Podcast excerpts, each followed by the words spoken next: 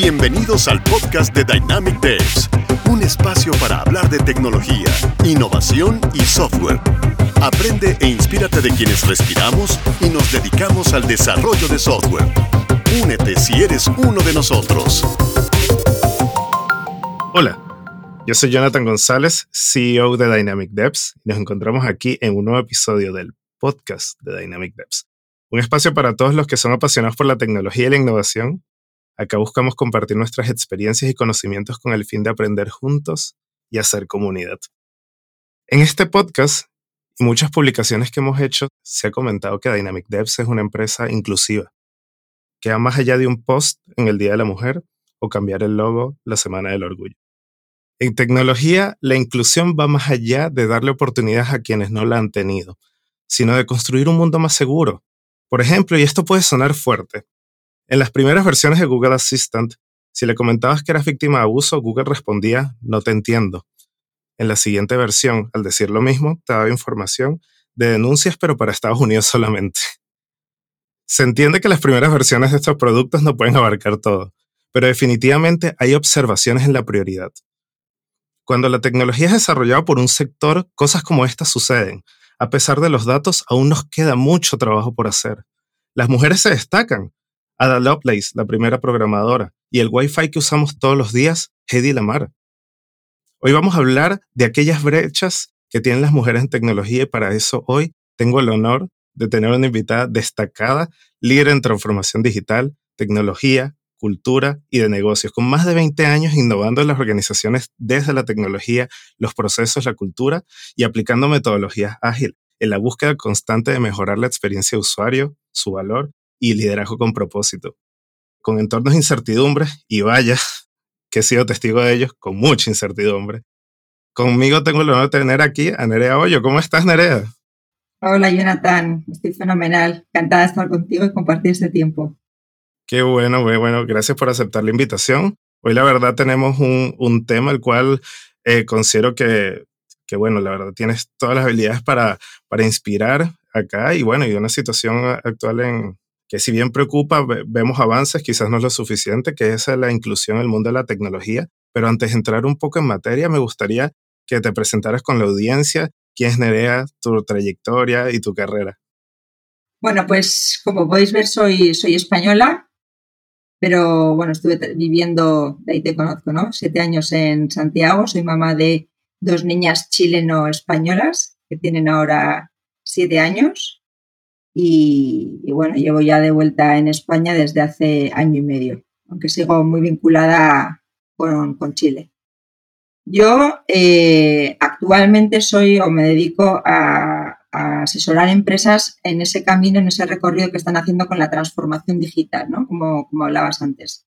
Eh, transformación digital, pues ser también transformación cultural de las organizaciones, eh, todo lo que tiene que ver con innovación, experiencias, eh, básicamente transformación en, general. Tengo un, background de yo soy comercial, eh, pero siempre me, ha, siempre me ha gustado, he sido muy exigente con, todas las cosas, también como, como, lo primero como cliente, ¿no? Y, yo creo que de ahí viene un poco ese perfil de transformación, de, de, excelencia operacional, de innovar, de siempre estar pensando en cómo podemos hacer las cosas, las cosas mejor. Primero porque me gusta como cliente, lo repito, y desde la empresa para brindárselo al, cliente. He ido compaginando siempre el mundo cultural, tema procesos.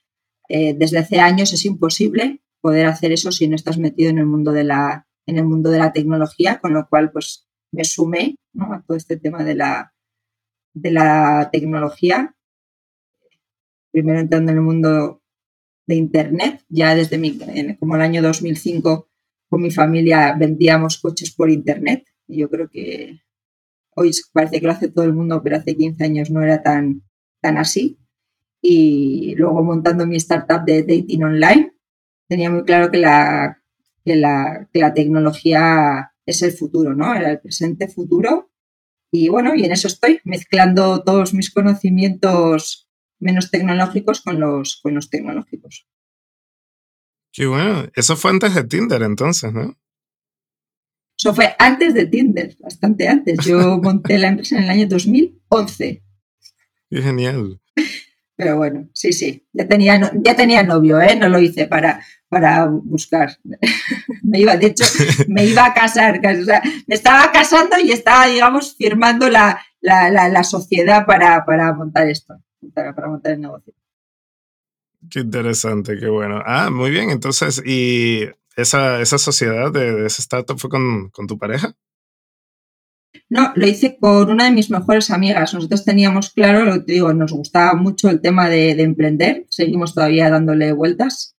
Eh, y nos gustaba mucho el mundo, el mundo digital, ¿no? Y bueno, ella se dedica a la banca, también nada que ver, pero bueno, yo creo que tenemos perfiles complementarios.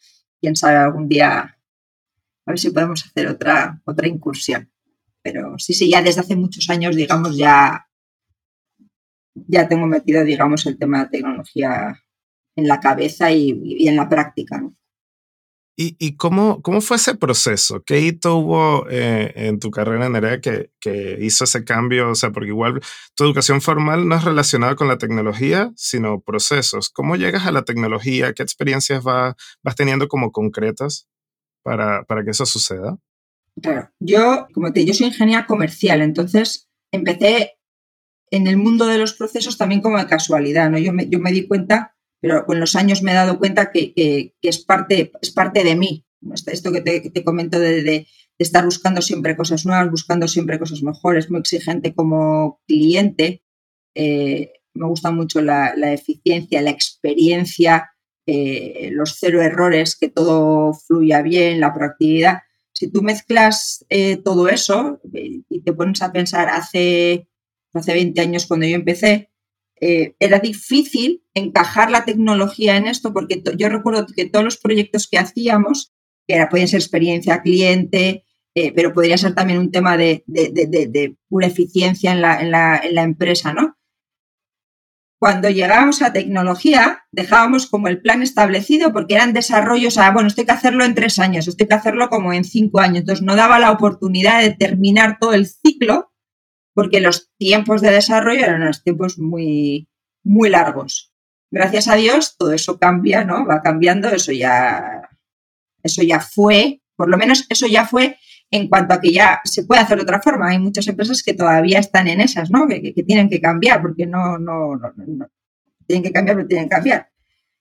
Entonces, cuando tú estás metido en eso, tú te das cuenta que sin la, sin, sin la herramienta de la tecnología, hoy en día es imposible hacer eh, experiencias que sean únicas y experiencias que realmente eh, nuestros clientes las valoren y estén conforme y contento con ellas.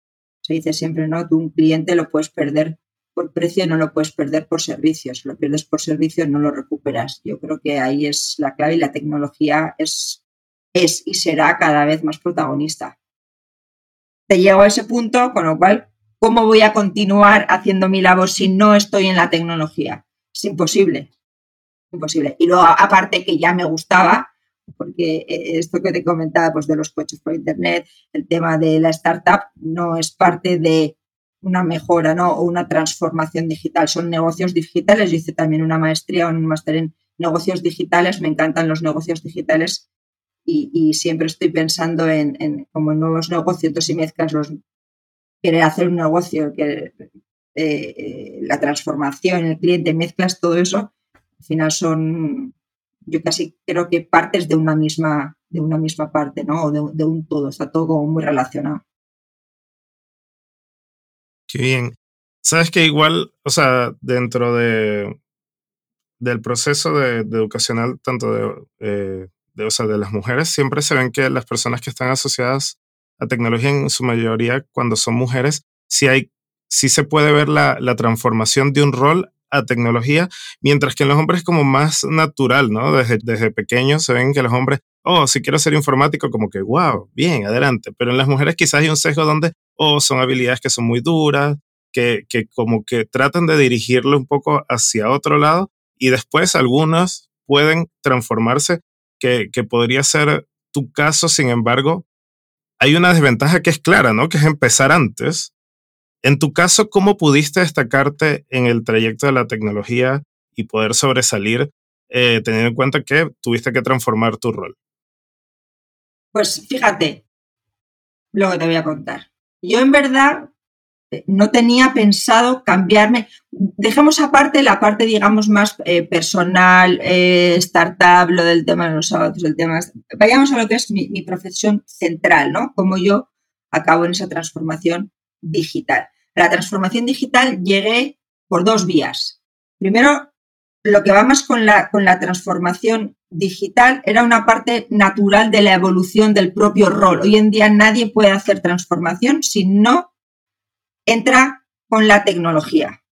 Es imposible, no, es, no es, posible. Entonces, cuando yo tenía eh, el rol de transformación en, en Falabella, nos llevó, nos, llevó a, nos llevó a eso la propia evolución de, del mundo, ¿no? del mercado, de, un, cliente que sabe más lo que quiere, de un cliente digital, de que empezamos con el tema de las, de las, de las pantallas del celular, la compra por internet, crear ¿no? todo lo que tenía que ver web, luego ya marketplace. Bueno, todo lo que ha sido la evolución, que, que, que, sistemas logísticos, cómo haces para que todo sea mucho más eficiente, de centro de distribución, al piso, necesitas tecnología, necesitas visibilidad, cuadros de mando, monitorización. Todo eso te lleva, sin querer casi, ¿no? Es una evolución al mundo de la tecnología, igual más soft, pero el mundo de la tecnología. Pero por otro lado, hubo un momento de inflexión en el que eh, me, brindan la oportunidad de ser CEO de Sodimac, ¿no? Corporativo. Que ahí es donde entro de verdad en lo que es el mundo de la tecnología dura o en la tecnología, tecnología. Yo ahí tuve que partir, por mucho que en el negocio digital, mucho que haya visto ya digitalización en todo lo que te acabo de decir, tuve que meterme mucho más en lo que era la tecnología y eh, que era este mundo de la tecnología desde dentro. De hecho, muchos de vosotros ¿no? nos juntábamos y me, y, me dabas clases, ¿no? Y yo iba aprendiendo de, todos vosotros porque al final tenía las nociones, pero no tenía esa profundización que si tú ya estás trabajando de CIO tienes que tener. Eh, eso para mí fue eh, lo que realmente me hizo meterme en esa tecnología, digamos, más, con un perfil todavía mucho más tecnológico del que ya me había brindado la transformación digital como tal. En la arquitectura, en el mundo del desarrollo, eh, muchas otras cosas que no había entrado tan, tan profundo. ¿no? Sí, sí, ya si me preguntaras, ¿y por qué pasé a ser CIO? Pues fíjate, este es uno de los puntos yo creo que también como de la conversación. ¿no? Yo no me lo planteé nunca, ¿no? Me brindaron esa posibilidad y tengo que reconocer que yo no la quería tomar porque no, no me atrevía. Para mí era un salto muy grande, y no creía que iba a ser capaz. Y aquí empezamos igual también un poco como el tema central también de un poco, ¿no? De, del podcast. Yo creo que en mí creyó mi jefe, entonces, Enrique, me decía, tú puedes hacer esto y, mucho más, ¿no? Y yo casi lo hice confiando más en él que en mí. Esto es un problema que tenemos las mujeres en general, ¿no? Que partimos que no tenemos mucha confianza en nosotras mismas y necesitamos que alguien nos ayude o, nos a dar el salto. Debería de ser natural pero, pero es verdad que a veces necesitas como que alguien te, empuje. Eh, a día de hoy creo que es de las mejores decisiones que he tomado en mi vida el haberlo, el haberlo hecho, ¿no? Porque yo no entiendo hoy mi vida sin, sin, el, mundo de la, sin el mundo de la tecnología. Entiendo, entiendo. Eh, cosas así también me, me sucedieron eh, dentro de Dynamic Devs. Tengo a Rosario Zúñiga, que es la directora de operaciones, y Marlis Mejías, que es eh, la directora comercial. Y, y, o sea, para mí fue natural que ellas me acompañaran en todo, en todo esto. Me costó sensibilizar que, que sí, la verdad es que hay una, una serie de sesgos que, bueno, yo no estaba consciente, pero creerse, creerse el papel de que sí son capaces fue algo que tuve que ayudar a trabajar tanto en mí como, como estar en conciencia por ellas, como ellas también estar en conciencia de, que de verdad son capaces, ¿no? Y son cosas que, que ocurren, ¿no? Como circunstancias. Yo quizás nunca he tenido eh, una, una, una, brecha de pensar que hombres o mujeres son capaces más en, en las labores. Eh, pero, pero fue un trabajo que me di cuenta, fue con, fue con ellas, ¿no? Que, que si hay, hay algunas cosas culturales o de estructura cultural que, que son difíciles de, desprenderse, ¿no? Y una de las cosas en las mujeres a veces suele ser la confianza, que hay que trabajarla bastante.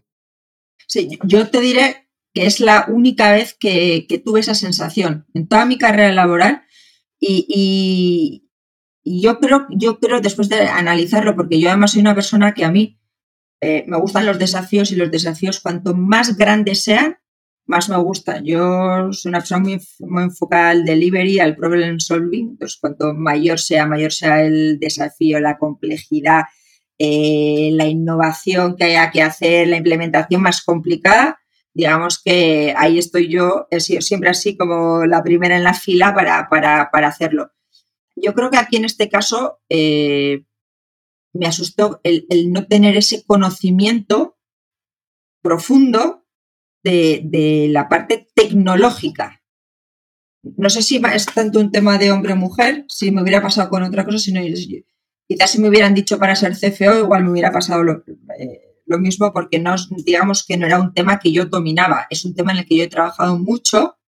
Yo decía, a ver, ¿yo cómo voy a ser CIO eh, eh, en Sodima con el tamaño de empresa que tiene, con un equipo, tenían 250 personas, 500 indirectos, que yo decía, pero, pero en, algo que, no, que no domino, ¿no? Y me daba mucho miedo que, la, que, que vosotros, que, que, el equipo de tecnología no me, no me reconociera como un líder apto para, para de alguna forma liderar el equipo cosa que, la verdad que luego fue un agrado y, nada más nada más lejano, ¿no? Yo creo que hicimos súper súper buen team y que eso funcionó muy bien, pero yo al principio eh, mi miedo venía un poco en ese sentido, ¿no? Me, me, imponías, me imponíais el equipo, básicamente porque, bueno, por esa brecha técnica, ¿no? Pero que es una brecha que se puede solventar. Ahí está el desafío en cuanto lo vi, en cuanto vi que ese era el desafío, ya ahí ya me fui de cabeza. Y si tuvieras que dar alguno, algunos tips, consejos de cómo, de cómo disminuir esa brecha en el menor tiempo posible, ¿cuál sería? Dices eh, tips en cuanto a que me hubieran pasado a mí o a alguien que esté en el mismo, en el mismo, en la misma situación.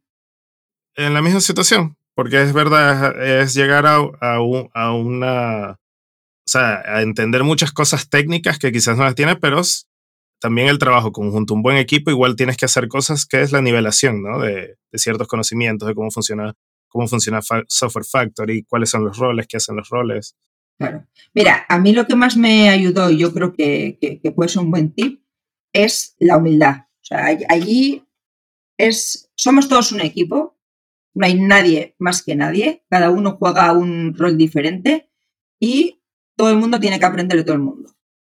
Yo eh, creo que es importante meterse, o sea, meterse, o sea, meter las manos, me refiero, estar, estar con los equipos, vivir con ellos, ver qué es lo que está sucediendo, que, te enseñen. Yo no tuve problema en, en, decir, mira, yo no sé hacer esto, necesito vuestra ayuda, necesito que me ayudéis, yo también os voy a ayudar en todo lo que pueda, pero tengo que aprender para poder al final ser eh, un buen líder y que esto nos esté funcionando yo necesito aprender, necesito entender y que vosotros me ayudéis. Por lo tanto, yo creo que la humildad, las ganas de aprender, eh, la pasión en lo que haces, tener claro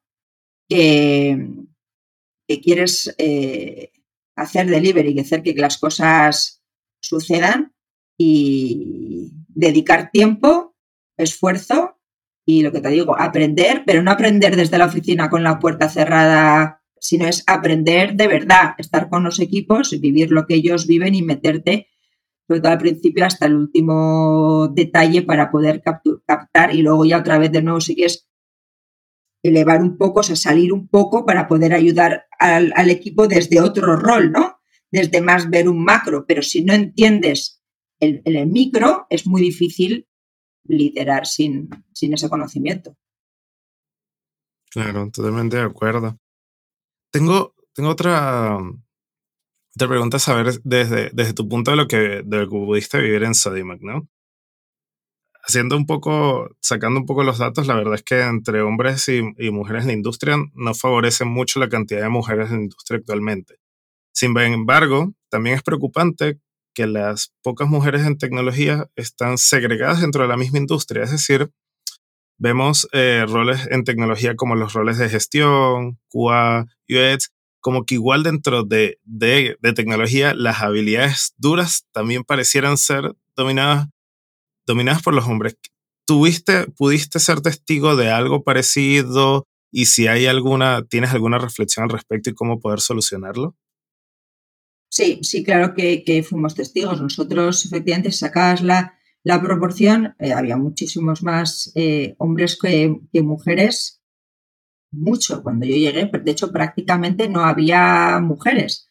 Pero, pero, pero yo, bueno, yo quería y tenía claro que, esa, proporción debía, debía mejorar.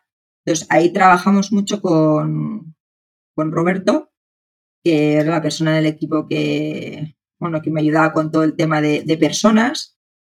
Y bueno, trabajamos también con, con Laboratoria, que para los que no, lo conozcan, ¿no? es una organización que yo creo que está haciendo una labor increíble y es eh, trabajando con, puras mujeres para subirlas al mundo de la tecnología, pero desde la parte del desarrollo, ¿no? Les dan al final una oportunidad y ahí es increíble porque hay de todo. Yo decía, pero ¿cuál es la media de edad? No es que no, es sea media de edad, es que tú te puedes encontrar con una chica de 18 años o una persona de 50 eh, que lo que quiere al final es mejorar su calidad de vida y quiere que igual les trabaja en un bar o en cualquier otro sitio, peluquera, cualquier cosa y que quiere, bueno, pues que quiere hacer un cambio.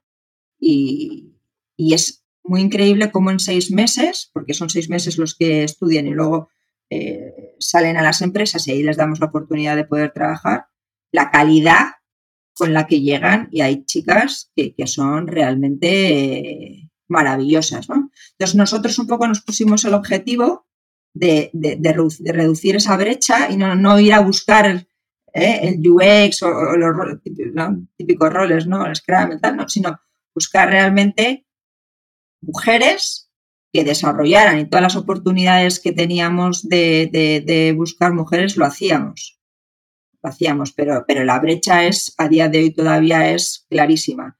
La reflexión que hago, pues yo creo que es una reflexión bastante compleja. A veces tratamos como de simplificarla y, creemos que solamente hay una, una, razón, ¿no? Y yo creo que es eh, que son múltiples razones lo, los que nos pueden hacer llevar a estar, a estar en esta situación.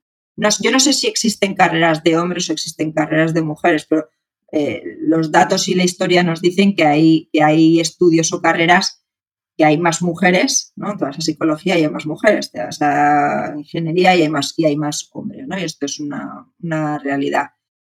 Eh, ¿Por qué? La verdad que no lo sé. Tiene que haber un poco de todo. Es cultural, siempre se te da, ¿para qué vas a estudiar eso? Que tú mejor estudia, estudia lo, ¿no? lo otro. Eso ya venía hace mucho tiempo. A día de hoy a mí, por ejemplo, personalmente no, no me sucedió, pero, está claro que está sucediendo. No sé si ya para las siguientes generaciones cómo, cómo estará, pero es una, una, realidad. Yo creo que son responsabilidades combinadas. ¿eh? Hay responsabilidades combinadas de la sociedad, hay, responsabilidad eh, en los colegios, hay responsabilidad en cada una de nosotras también, ¿no? Que, yo creo que nosotras mujeres también nos ponemos unos techos por H o por B, bien por sea cultural, porque no creemos que podemos llegar, o simplemente a lo mejor por gustos, porque a lo mejor igual a la mujer no le gusta, no lo sé, tanto en la misma proporción ser ingeniero informático, que a lo mejor antes pues no tenía tanto glamour, no sé cómo decirte como glamour, pues no sé cómo de bonito o feo puede ser me explico si lo vemos en ese punto, cuando tienes que decidir, al final tienes 18 años, 17, cuando tienes que decidir qué vas a hacer el resto de tu vida. Yo no sé si una persona con 17 años está preparada. Entonces, claro, si tú no vienes igual del mundo del videojuego, de la tecnología, del gadget, etcétera, ¿cómo llegas a plantearte ser ingeniero Entonces, y volvemos un poco, ¿quién en proporción? ¿Quién juega más o jugaba más a un tipo? Entonces, al final hay muchas cosas que, de alguna forma, sin querer y sin ningún, sin nada pautado, a cada uno nos lleva por un camino, ¿no? Yo creo que a día de hoy lo bueno es que a, las mujeres que les guste la tecnología no hay ningún impedimento a día de hoy real para hacerlo. Y, yo antes lo miraba, y lo digo con todo el cariño del mundo, y yo decía, esta gente es como un poco como, como rara, ¿no? Se verán como que... Y yo siempre os lo digo, tú me conoces más, y, y yo ahora soy, soy uno más eh, de vosotros, estoy súper orgullosa de ser parte de la comunidad tecnológica y, y, y, me encanta, me encantaría que dijeran que rara esa que también está, porque, porque yo creo que, que bueno, que sois un, una sorpresa, ¿no? La verdad que la combinación entre el mundo tecnológico con el mundo del negocio es eh, superpower y cuanto más cerca estemos los unos de los otros, todo lo que vamos a poder conseguir para, para el mundo va a ser increíble. Sí, definitivamente los que estamos eh, en tecnología sí, somos una, una especie rarita, orgullosamente raros.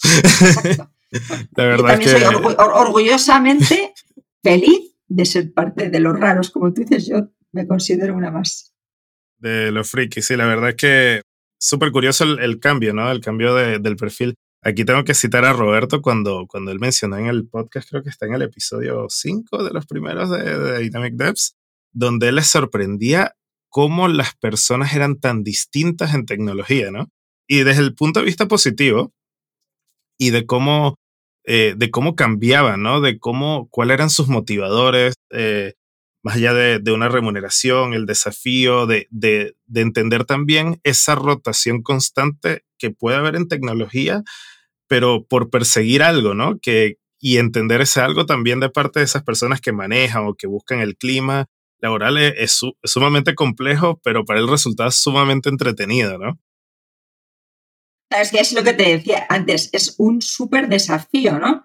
Cuando, cuando yo llegué a incorporar a Roberto y bueno, hicimos sus en, en, el equipo, para nosotros era un desafío muy grande, pues no era solamente el desafío de la tecnología, era, ese era como mi miedo, ¿no? ¿Cómo voy a encajar yo en esta organización, ¿no? Y cómo les voy a entender, cómo voy a poder hacer que trabajemos como equipo, como que se sientan cómodos conmigo, cómo los voy a comprender, cómo les voy a eh, motivar para que vengan contentos a trabajar y que estén aquí a gusto y que se puedan desarrollar. Y todo eso era algo que a mí me preocupaba mucho. De hecho, eh, éramos el único área que tenía una persona de recursos humanos o una de personas dentro, en toda la organización, porque a mí me preocupaba mucho justamente eso, ¿no? Ese clima, entender bien, que trabajáramos bien, que trabajáramos contentos, con pasión, con esa... Y eso nos tomó nos tomó un tiempo y, enseguida identificamos que era algo en lo que teníamos que trabajar eh, muy profundamente, ¿no? Y, eso pues, pues fue súper motivador. Así es. Eh, bien, cabe contar que la responsabilidad de, la inclusión no solo depende de, las empresas y un problema de fondo eh, que, hay que, que hay que tratar para que todos estemos incluidos en, en, todas estas oportunidades que hay en tecnología. Has hecho un punto muy bueno y me gusta mucho la palabra que has dicho, ¿no? Que es la inclusión. Nosotros pa parece que la inclusión siempre es un tema del hombre y la mujer, ¿no? Eh, nosotros tratamos de ser una organización, un área, una organización, de la parte de tecnología, donde eh, queríamos la inclusión de todo lo que significa la palabra inclusión, ¿ok? Para que no quede solamente el tema hombre-mujer. Yo creo que es primordial los equipos cuanto más variados en todos los aspectos, eh, el resultado, el ambiente, eh, la colaboración, la complicidad se da mucho mejor y el resultado siempre es muchísimo mejor. Entonces, eso fue para nosotros un foco realmente de trabajo y lo que ha hecho es de la inclusión de todo tipo. Claro, inclusión cultural también es súper importante. De todo. Eh, de, de, las Nosotros creencias. Tenemos muchas nacionalidades, muchas nacionalidades en el equipo eh, y personas éramos realmente muy diferentes en muchos aspectos. Sí. De hecho, ahora que, lo mencionas, muchas de las características de cuando tratan de aventajar el trabajo remoto sobre el presencial, bueno, hay muchos casos de negocio que dicen los, el costo de oficina, el costo de... Pero no hablan de los beneficios culturales también de que una organización que esté contrate globalmente no, eh, no se destaca mucho el hecho de que, bueno, estoy contratando a una persona que es de República Dominicana, de Estados Unidos, de Argentina, y que esas personas van a trabajar juntos, ¿no? Eh, y eso ahí enriquece mucho más y, claro, cada uno es de su punto, de una forma remota, pero están, eh, tienen muchas más facilidades de crear productos que realmente sean inclusivos. Por supuesto, yo, yo creo en eso, creo muchísimo, porque creo que al final, cuando no mezclas o no haces tanta mezcla, va a salir un tipo de producto determinado. A todos les gusta lo mismo, todos piensan lo mismo, pues no tiene mucha gracia, ¿no? Cuanta más discusión, mayores puntos de vista diferentes, mucho más enriquecedor y lo que te digo, y al final lo que salga seguro va a salir, va a salir mejor. Sí. Todo y el clima, la verdad que si tengo que destacar, la semana, la semana pasada con todo el tema de, de las clasificaciones de fútbol al Mundial, en Dynamic tenemos, bueno, gente de casi todo el cono suramericano, también, también un poco de Centroamérica y, era muy gracioso eh, ver cómo comunicaban, cómo iban las clasificaciones, países dentro, países fuera, países en repechaje también. y es como que igual entender ese clima de lo que va aconteciendo y todos comunicándose a favor de, obviamente, de su patria, de lo que correspondía. O la verdad es que es muy ameno y ese tipo de cosas. La verdad que sí, en un país como que, bueno, sí, hoy hay partido. Todos llegan tristes o todos llegan felices, ¿no? Pero en el caso aquí había esa, esa risa amena que se pueda ver o eso hace que, porque a veces ciertos acontecimientos sociales marcan, ¿eh? O sea... Bueno, que si marcan, tú imagínate estando en la Copa del Mundo de Fútbol, que yo estaba viviendo en Chile, cuando España, que bueno, tuvimos años muy buenos, tuvimos un año muy malo, eh, acuérdate, o sea, bueno, nos bajamos del Mundial rápidamente eh, tuve, todo lo que tuve que aguantar, yo como española, entonces, digamos, la mayoría de chilenos por ahí. Bueno, bueno, bueno, bueno, terrible. tengo una pregunta. A ver, y la pregunta no tiene una intención en, poner eh, un pensamiento que tenga yo, que tengamos nosotros en Dynamic Devs, pero sí, sí hay como un rumor a voces, ¿no? Que a veces que la inclusión está forzada o incluso hay una pérdida de mérito en las habilidades de, ciertos, eh, de ciertas personas por el hecho de hacerlas, eh, de hacerlas pertenecer por una, por una desventaja que es clara. ¿Qué piensas acerca de eso que suele a veces recorrer algunos pasillos de algunas organizaciones? Que la inclusión está forzada y que hay una pérdida del mérito. Bueno, a ver, yo creo que más que estar en los pasillos está declarado, quiero decir. Siempre que hablamos de, eh, de cuotas, ¿no? De que tiene que haber un porcentaje determinado, que las empresas se, ponen eh, como meta que haya, por ejemplo, vamos a hablar en este caso, si quieres, de, de, las mujeres o, de la inclusión en general, pero como que la más llamativa es como la de la, la mujer, ¿no? Que tiene que ser 50-50, la famosa paridad. Yo he ido transitando yo creo que no voy a parar nunca, no voy transitando y cambiando la opinión a lo largo de los años. Yo, como mucha otra gente, hombre o mujer, da igual, he dedicado mucho esfuerzo y mucho tiempo a mi carrera profesional porque, bueno, yo creo que he tenido la suerte de trabajar siempre en lo que me ha gustado y para mí ha sido mi, pasión y, y, todo, ¿no? Y he trabajado mucho cuando hablaban del tema de efectivamente las cuotas, entonces claro que ya el tema no, ya no importaba tanto si eras tan bueno o no, que al final ponía mujer. A mí siempre ha sido una cosa que, a la cual he sentido mucho rechazo porque yo creo que lo que yo he conseguido lo he conseguido por esfuerzo y siempre me ha gustado pensar que ha sido por meritocracia. Eh, yo ya tengo una cierta edad, todavía no, estaba en las conversaciones ni de los cupos ni de las mujeres y, siempre me he sido, eh, yo siempre he estado sola como mujer. He estado en muchas mesas en las que he estado realmente sola porque no había otras mujeres, con lo cual ni siquiera lo veía como raro porque ha sido una constante en toda mi carrera, en toda mi carrera laboral. ¿sí?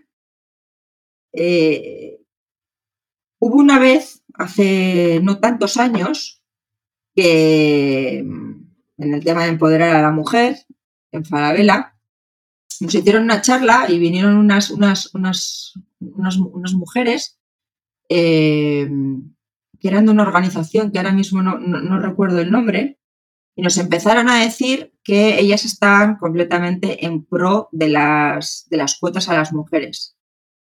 Y, yo dije, madre mía, eh, otra vez esto, ¿no? Pero fíjate que, digo, bueno, voy a dar una oportunidad a ver, qué argumenta. Entonces nos empezaron a contar que en, Chile había, había, una ley que tenían que, las empresas tenían que tener un 1% de, personas con capacidades diferentes en las empresas, entonces que ellas habían articulado a través de unas empresas como, digamos, también pues ir fluyendo, ¿no? ciertas personas eh, con capacidades diferentes en, las empresas. Y que dado a ese, a ese cupo, ahora las empresas que se iban subiendo, porque al final tenían que hacerlo para cumplir la legalidad, lo que estaba pasando es que ya no eh, ya no había, no había gente para, para, incluir, porque realmente ya estaban trabajando, ¿no? O sea, eh, se había conseguido meterlas en el mercado laboral que me parece espectacular. Entonces, claro, empecé a pensar y os decía, claro, al final, si no hay un poco de, push y un poco de, de, forzamiento, que se dé de una forma natural un proceso o una cultura que lleva tantos años tido en el, como en nuestro ADN, es muy difícil de cambiar. ¿sí? Entonces ahí ya lo empecé a ver como un poco diferente con este ejemplo real de cómo se había conseguido ¿sí? Eh, incluir eh, de una forma más rápida e incluso mejor a este grupo ¿no? de personas. Por tanto, yo creo que, que, en verdad, para que haya una diferencia, y está claro, los números lo dicen, a día de hoy, gracias a Dios, la mujer está mucho más presente en el mercado laboral de lo que estaba antes. Pero nos queda un recorrido muy grande. Cuando yo era joven estaba estudiando, yo decía, para cuando, dentro de 20 años, que ya han pasado los 20 años, eh, esto, esto ya no será tema. Y 20 años más tarde esto todavía sigue siendo tema. Necesitamos que las cosas vayan a más velocidad y necesitamos forzarlas. ¿Cómo? Pues eh, no tengo la fórmula, la fórmula mágica, pero yo sí creo que desde las, de nuevo, ¿eh? desde las organizaciones, pues esto no solamente es que desde las organizaciones, desde el colegio, desde los que somos padres, eh, desde las instituciones, de todas partes, tenemos que remar todos en el sentido de que la mujer realmente se inserte en el mercado laboral con las mismas oportunidades eh, y las mismas condiciones que, los hombres. Y eso a día de hoy no es una realidad. Aunque se ha mejorado mucho, o ha recorrido un camino muy largo, pero todavía tenemos mucho que hacer en ese, en ese sentido. Excelente. Me, gustó tu, reflexión, Nerea. Eh, bien, eh, la verdad, y, y tuvieras algo que decirle a aquellas mujeres eh, que que están quizás cuestionándose lo que están haciendo hoy en día, que tienen intereses, que tuvieron, no sé, alguien que le dijo, oye, está cosas como laboratoria o sabes qué, eh, si tienes igual a, tu hijo que estás cuidando todo el día, podrías hacer igual un tiempo para desde tu casa, desde la computadora, poder programar un poco. ¿Qué, qué, qué tips o qué, qué le dirías a, estas mujeres que podrían estar escuchándote ahora mismo en pro de, que sí tomen ese, impulso de interés por la tecnología? Mira, más allá de la, tecnología, eh, yo creo que a día de hoy hay muchas posibilidades y cada vez más de poder enfocar tu carrera y hacer aquello que, a ti te guste. Yo, yo creo que las personas eh, esta vida es muy corta, nos puede parecer muy larga, pero esta vida es muy corta y, tenemos que tratar de ser lo más felices posible. pasamos trabajando muchas horas de nuestra vida y aquellas personas que no están trabajando pero que, que, quieren eh, trabajar, incorporarse al mercado laboral y sabiendo las dificultades que hay en un mundo que a día de hoy está bastante convulso y que, y que, y que no está fácil, porque esa es la realidad, ¿no? Yo creo que también hay muchas posibilidades de subirte, como tú decías, puedes subirte en cuanto a la tecnología, por ejemplo, a cosas como laboratoria. A día de hoy tenemos Internet, efectivamente, por Internet puedes aprender a, a programar también, luego, por supuesto, están las universidades, los cursos, eh, etcétera. Pero si a una persona, sea hombre o mujer, le gusta el mundo de la tecnología y quiere estar en el mundo de la tecnología, ¿por qué no? Y si es mujer, desde luego lo que no puede ser es que esté pensando, ¿cómo voy a entrar yo al mundo de la tecnología si esto no es eh, un mundo para nosotras? Bueno, ese tipo de pensamientos son los que tenemos que, quitarnos nosotras de la, de la cabeza, ¿no? Nosotras, como mujeres, somos capaces de trabajar en lo que queramos. Solamente te lo tienes que proponer como se lo, tiene, como se lo propone un hombre, ¿sí? Y tomarlo y, hacerlo. Y además te voy a decir una cosa, al final, eh, seguro vamos a poder aportar cosas diferenciadoras de lo que esté o como esté desarrollando o lo que esté aportando un hombre a la tecnología. Ni mejor ni peor. Diferenciadoras, diferentes, complementarias. Y, que se animen nomás y que hagan lo que les gusta. A la que le gusta la tecnología no puede estar en otro sitio, tiene que estar en tecnología y en el rol que a ella le, que a ella le guste. Pero lo que nos tenemos que quitar de la cabeza es el tema de yo no lo voy a poder hacer o quitarnos las limitantes. Yo creo que muchas veces es cierto que las limitantes están fuera y están, pero ahora aplicando un, como un término de lo que es la, transformación, ¿no? O la mejora, la mejora de los procesos, etcétera, innovación, y es céntrate en lo que tú puedes cambiar y no te centres en lo que no puedes cambiar. Yo no puedo cambiar el planeta completo yo sola, pero yo puedo cambiar cosas que puedan hacer, que puedan sumar en ese cambio. Entonces, que se centren en lo que ellas sí pueden hacer para alcanzar ese sueño que tienen. Y si es en tecnología, maravilloso, y lo van a poder hacer seguro. Gracias, gracias Nerea por tus palabras que, inspiran. Espero que, tengan un, un, gran alcance también en este podcast para todas las mujeres que escuchan. La verdad que eh, se lo está diciendo a alguien que ha tenido un trayecto importante y como, como mujer ha alcanzado varias cosas que son posibles para ella como para cualquier, cualquier otra. Así que la verdad que tiene mucho valor tu testimonio acá, Nerea. Así que muchas gracias. La verdad que he disfrutado mucho tener esta conversación contigo. La verdad que desde hace tiempo había querido conversar estábamos esperando que, que, el podcast tuviera mucho más de despegue y más ranking para, para que estuvieras acá con nosotros. Así que, que, la verdad que muchas gracias por aceptar la invitación. Con todos los invitados, eh, nos gusta salirnos un poco de, del guion principal o del tema y que nos cuentes un poco de, de ti, de qué haces cuando no estás eh, liderando tecnología y siendo CIO de, de, grandes organizaciones, las principales en Latinoamérica. Pues mira, a mí, eh, ahora con esto de la pandemia, la verdad que yo creo que la, vida nos ha cambiado, nos ha cambiado mucho, ¿no? Pero mi gran pasión eh, es viajar.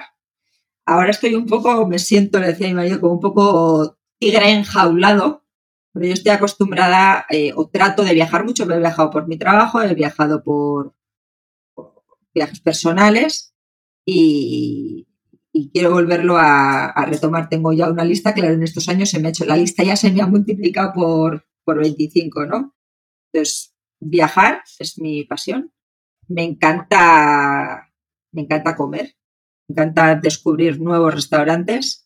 Eh, soy de las que se ve, las que se leen todas las, todas las aperturas de todos los restaurantes y voy a, probarlos, a probar todas las cosas y cuanto más raras, eh, mejor. Me gusta mucho leer, me gusta, por supuesto, pasar tiempo con, con mi familia y, básicamente eso es lo que, me, lo que me gusta hacer, es a lo que me dedico en mi tiempo, en mi tiempo libre. ¿Tu destino favorito de esos viajes que has hecho? Pues mira, tengo varios favoritos, porque claro, como, pero si tuviera que hacer, mira, así varios favoritos, Japón. Japón en menos de un año fui dos veces. O sea, eh, me, fascina. Yo creo que Japón es como si fuera otro planeta dentro del planeta Tierra, por, su, o sea, por los paisajes y luego por, por los japoneses que son tan diferentes eh, a nosotros que pues estás todo el rato como con la boca abierta, ¿no? Es algo muy, muy, muy diferente y un país precioso, eh, maravilloso, maravilloso. Ese yo creo que es mi, mi top, mi top, top. Y luego tengo que deciros que, que, yo no sé si los chilenos sois conscientes del país que tenéis. Entonces voy a aprovechar también eh, este minuto para deciros que viajéis, por favor, dentro de, de Chile. Yo me parece el país como, por lo menos aquí, como que no se conoce tanto. Tenéis de todo, desierto, el sur. Y hago esto porque otro de mis destinos top, top, top, top, top es Isla de Pascua, que es lo, lo máximo, no solamente por la belleza de la isla en sí, los colores, ahí, ahí, las cosas tienen otro color. El verde es un verde que no se ve en otro sitio. Eh, el azul dermal es un azul que tampoco se ve en otro sitio, con esa piedra volcánica, con esos volcanes, eh, los moais, la puesta de sol, de repente es una cosa que mis hijas fueron con tres años y todavía me dicen, mamá, ¿cuándo vamos a volver a poner la puesta, vamos a volver a ver la puesta de sol en Isla de Pascua? Y normalmente los niños con tres años no guardan recuerdos y ellas todavía lo tienen metido, lo tienen metido en la cabeza. Wow. Y eso es por algo. Así que hay que salir a, recorrer. Bien, muchas gracias por, recomendar esos destinos. Japón, Japón me llama mucho la atención también. Sí, es súper especial, súper, súper especial. Es, una, es una súper experiencia. Qué bueno. Bueno, muchas gracias por, por, compartir estos testimonios. La verdad que para nosotros es de mucho valor. Eh, para todos los escuchas de Dynamic Devs, bueno, síganos en YouTube, en este nuevo formato de podcast con video. También recuerden seguirnos en Spotify, Instagram, eh, LinkedIn, donde también está publicado este podcast. Así que síganos, que tenemos podcast cada miércoles. Así que eso. Muchas gracias a todos. Chau, chau, chao, Nerea, un gusto.